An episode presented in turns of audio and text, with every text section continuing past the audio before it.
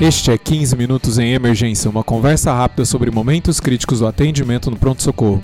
Este é o podcast do curso de Medicina de Emergência do Hospital das Clínicas da Faculdade de Medicina da USP.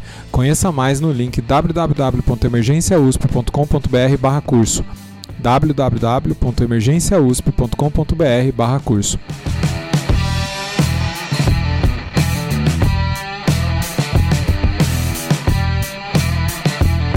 Eu sou o Dr. Júlio Marchini está aqui comigo a doutora Clara Carvalho.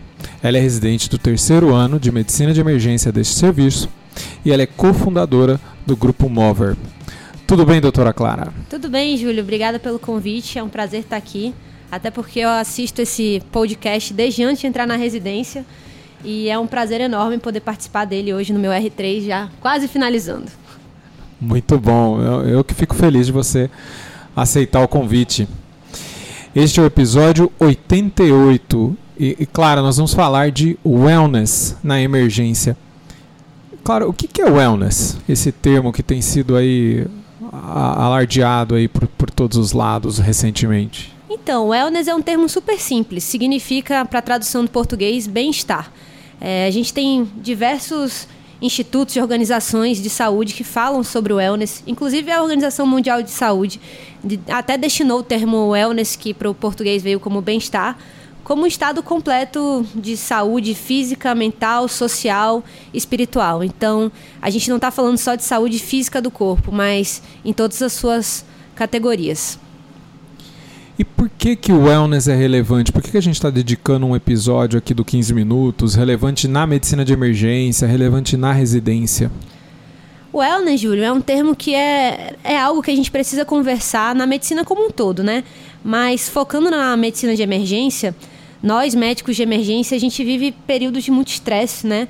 É, o tempo inteiro a gente está ali promovendo cuidado aos pacientes, mas às vezes a gente acaba esquecendo da gente. E isso não é uma coisa que a gente vê desde dos dias de, atuais, dos dias de hoje. Isso começou lá na década de 90, a promoção de wellness pelo ACEP, que é o American College of Emergency Physicians, que é o colégio americano de medicina de emergência. E por volta da década de 90, eles começaram a promover uma força-tarefa de wellness, é, montando comitês e, e vários, vários eventos só para falar sobre isso, porque o burnout é algo muito comum na nossa profissão, né? Então, aquela síndrome do esgotamento, em que a gente perde a vontade de estar ali, de estar trabalhando, a empatia. E durante a residência, a gente passa por momentos de muito estresse e depois a gente cai para a vida e esse estresse não acaba, né? E se a gente não promove o nosso próprio bem-estar, fica muito difícil da gente dar o melhor cuidado para o paciente.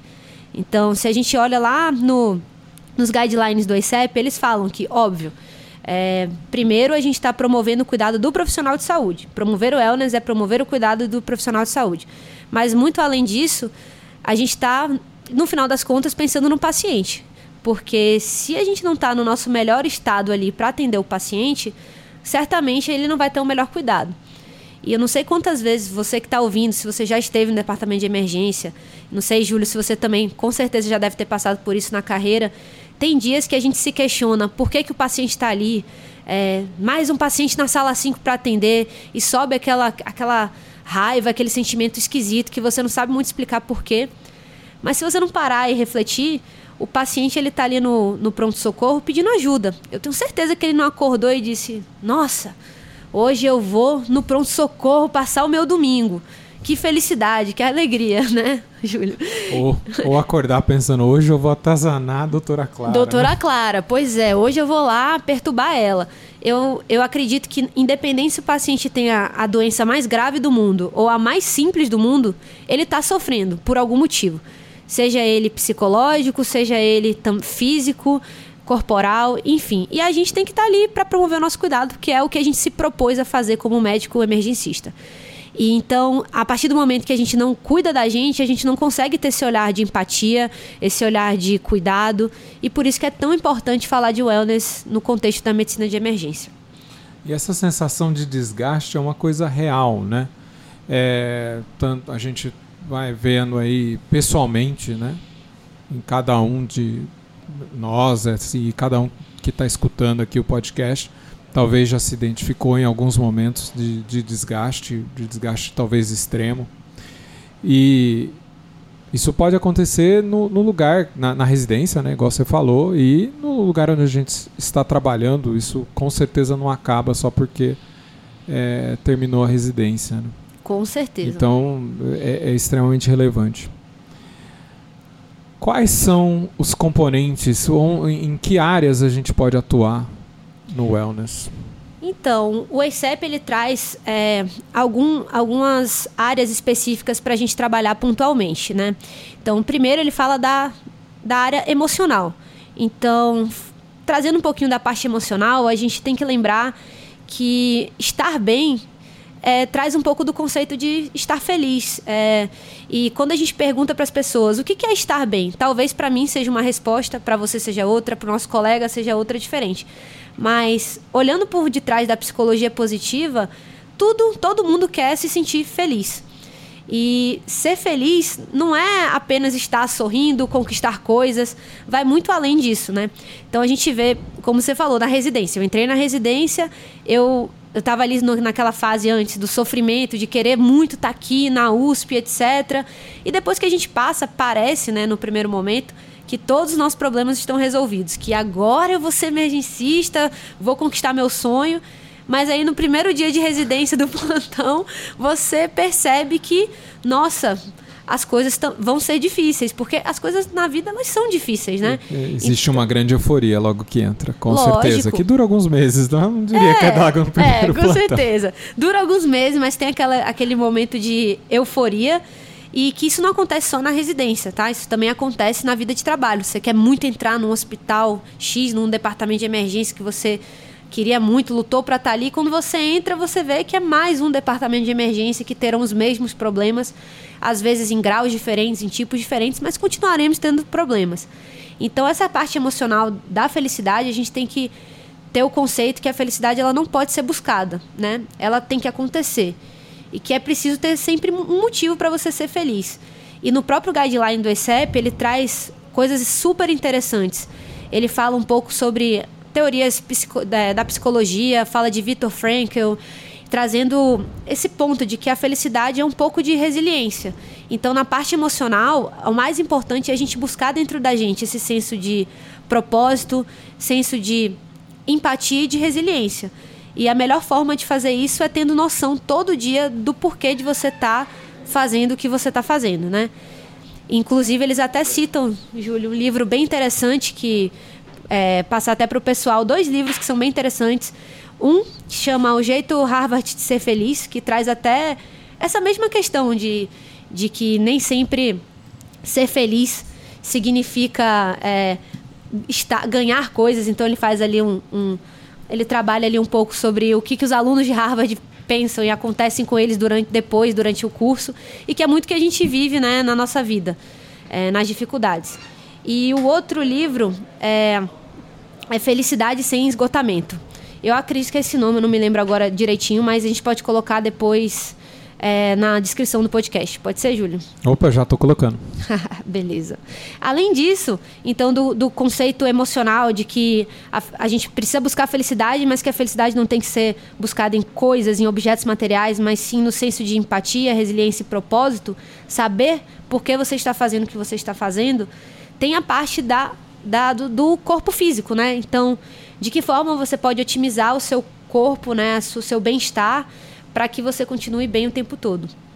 E aí nisso entra a prática de exercício físico, se alimentar bem, dormir o suficiente. Aí, Júlia, dormir o suficiente é difícil, né? Mas existem formas de a gente melhorar nossa higiene do sono, ainda assim quando temos plantões noturnos.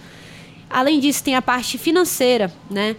O componente financeiro é super importante, lembrando que, principalmente na fase de residência, a gente tem um tempo é, limitado, uma bolsa que às vezes não cobre todos os nossos custos, mas que ter um período ali para você poder ter uma, né, uma vida financeira tranquila e mais, durante esses períodos mais difíceis é importante também, porque isso pesa.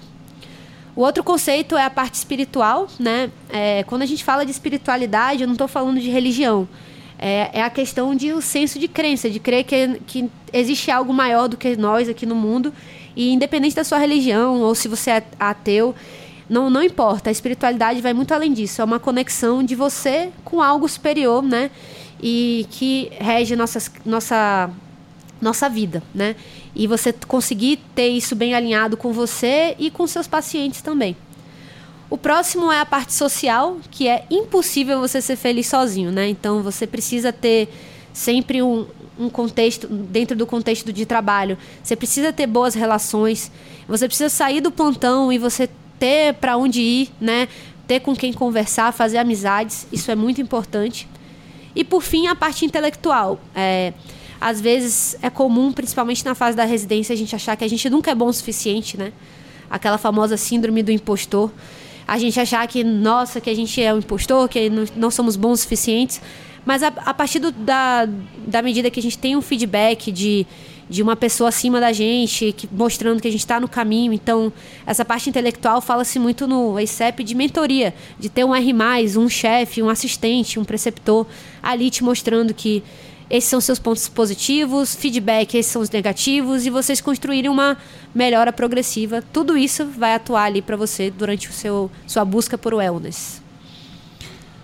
Clara, como é que você faz isso pessoalmente? Ou como é que você acredita que as pessoas podem promover o wellness na sua vida pessoal? Mas acho que até se você também puder complementar essa resposta assim, é, na residência, como que elas podem buscar o wellness dentro do contexto da residência ou até né, no ambiente de trabalho?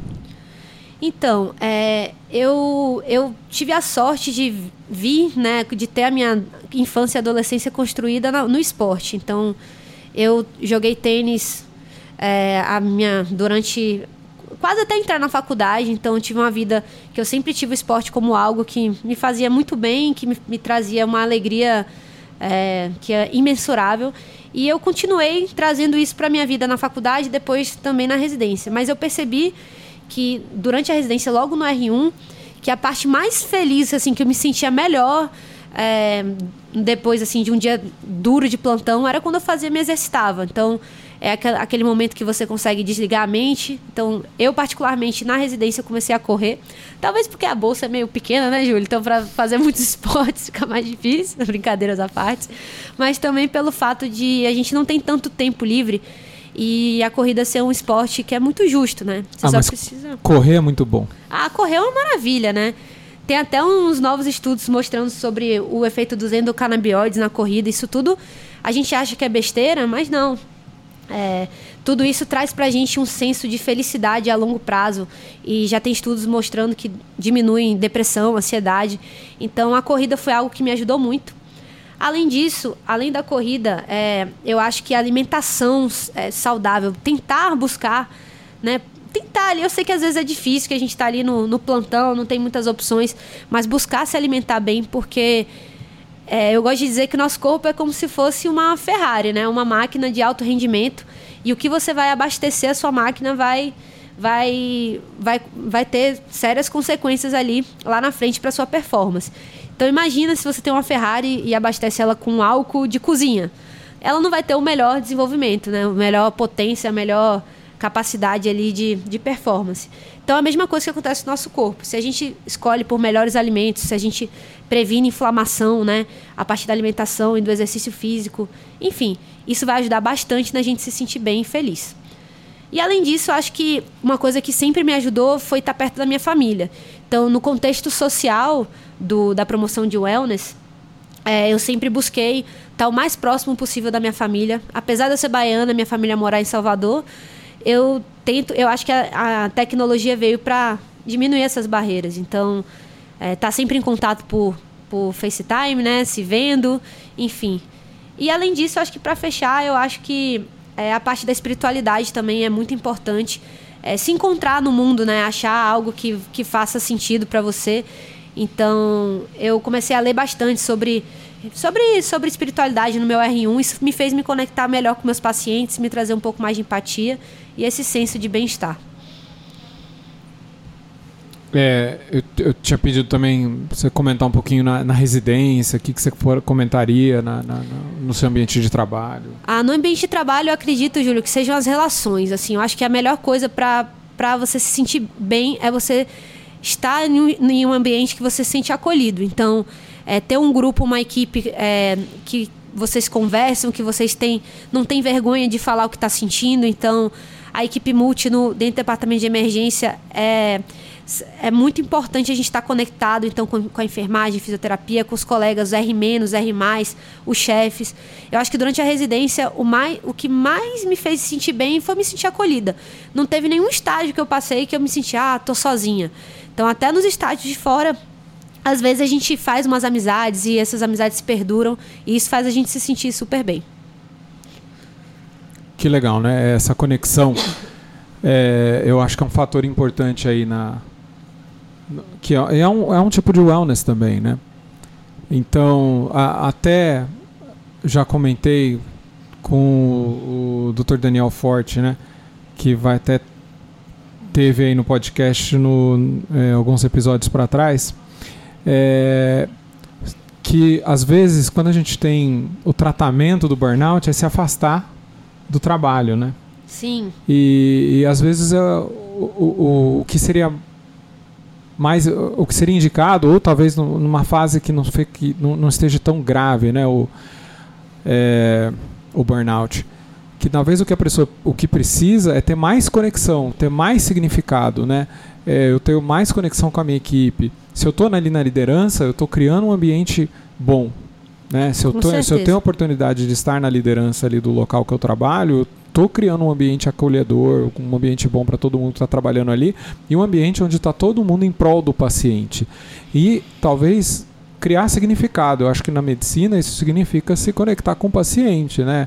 É, de ver, de lembrar, né? O, o, por, por que, que a gente entrou na medicina, talvez aquele idealismo um pouco e de, de ver a melhora do paciente e, e isso eu acredito que isso traga que é, bem-estar. Com certeza, eu acho que talvez trazer as pessoas um pouco mais velhas, né, para ter esse senso de mentoria, de mostrar o caminho para os mais novos que estão passando por momentos difíceis, né? Eu concordo, Júlio. Eu acho que o afastamento piora. Eu acho assim, muitas vezes tudo bem Talvez você se precisa, afastar, né, né por um período para você se, recu se recuperar, mas eu acho que não dá para ter esse retorno depois é só retornar. Não, depois tem que ter um retorno com acolhimento, né? Retornar e trazer esse senso de equipe, de do colega. Assim, às vezes o colega esconde, não, não sei quem. Ah, teve uma pessoa que afastou, não podemos dizer quem é. Mas não, eu preciso saber quem é, porque não é fofoca. Muito pelo contrário, é vamos ajudar esse colega, vamos trazer ele para perto. Isso tudo eu acho que ajuda bastante, né? Clara, o que, que seria a sua mensagem final? Ah, eu acho que a minha mensagem final seria para você que está ouvindo, independente se você é médico, emergencista, futuro emergencista ou, ou não, não é nem da área de saúde. Ou se, o multi, equipe multi, ou né? equipe multi, com certeza. Qualquer pessoa que esteja ouvindo esse podcast tenha certeza que o autocuidado é a chave do sucesso, né? Não ache que você ir até o seu extremo, trabalhar demais, estudar demais e até o limite vai te trazer um sucesso a longo prazo, porque eu acho que muito do conceito de sucesso está ligado a se sentir bem e feliz durante sua jornada. E se você não se cuidar, certamente em algum momento a conta vai chegar. Então promova o wellness na vida de vocês, pessoal. É, se a gente não tem tempo de, de, de do, do, ter o tempo bom, de ter as coisas boas, nós vamos ter o tempo de ficar doente, é isso, né? Com Eu certeza. não lembro. Tô parafraseando aqui. Muito obrigado, Clara. Obrigada a você, Júlio. Foi um prazer estar aqui. Se você gosta do nosso podcast, por favor, nos avalie no iTunes. Isso vai ajudar para que mais pessoas conheçam o nosso podcast. Mande feedback para 15minutos.emergência.gmail.com, tá? A gente traz as perguntas de vocês aqui para o podcast. Siga-nos nas redes sociais. Doutora Clara Carvalho está no Instagram em arroba Clara Mil Volts. É Clara M-L-V-O-L-T-S mesmo, Clara Mil Volts. Mil volts. E conheça ela, o, o grupo Mover dela, né? Em arroba grupomove.er, né? grupomov.er. E eu, vocês podem me encontrar em arroba doutor.juliomarchini. Muito obrigado e até a próxima.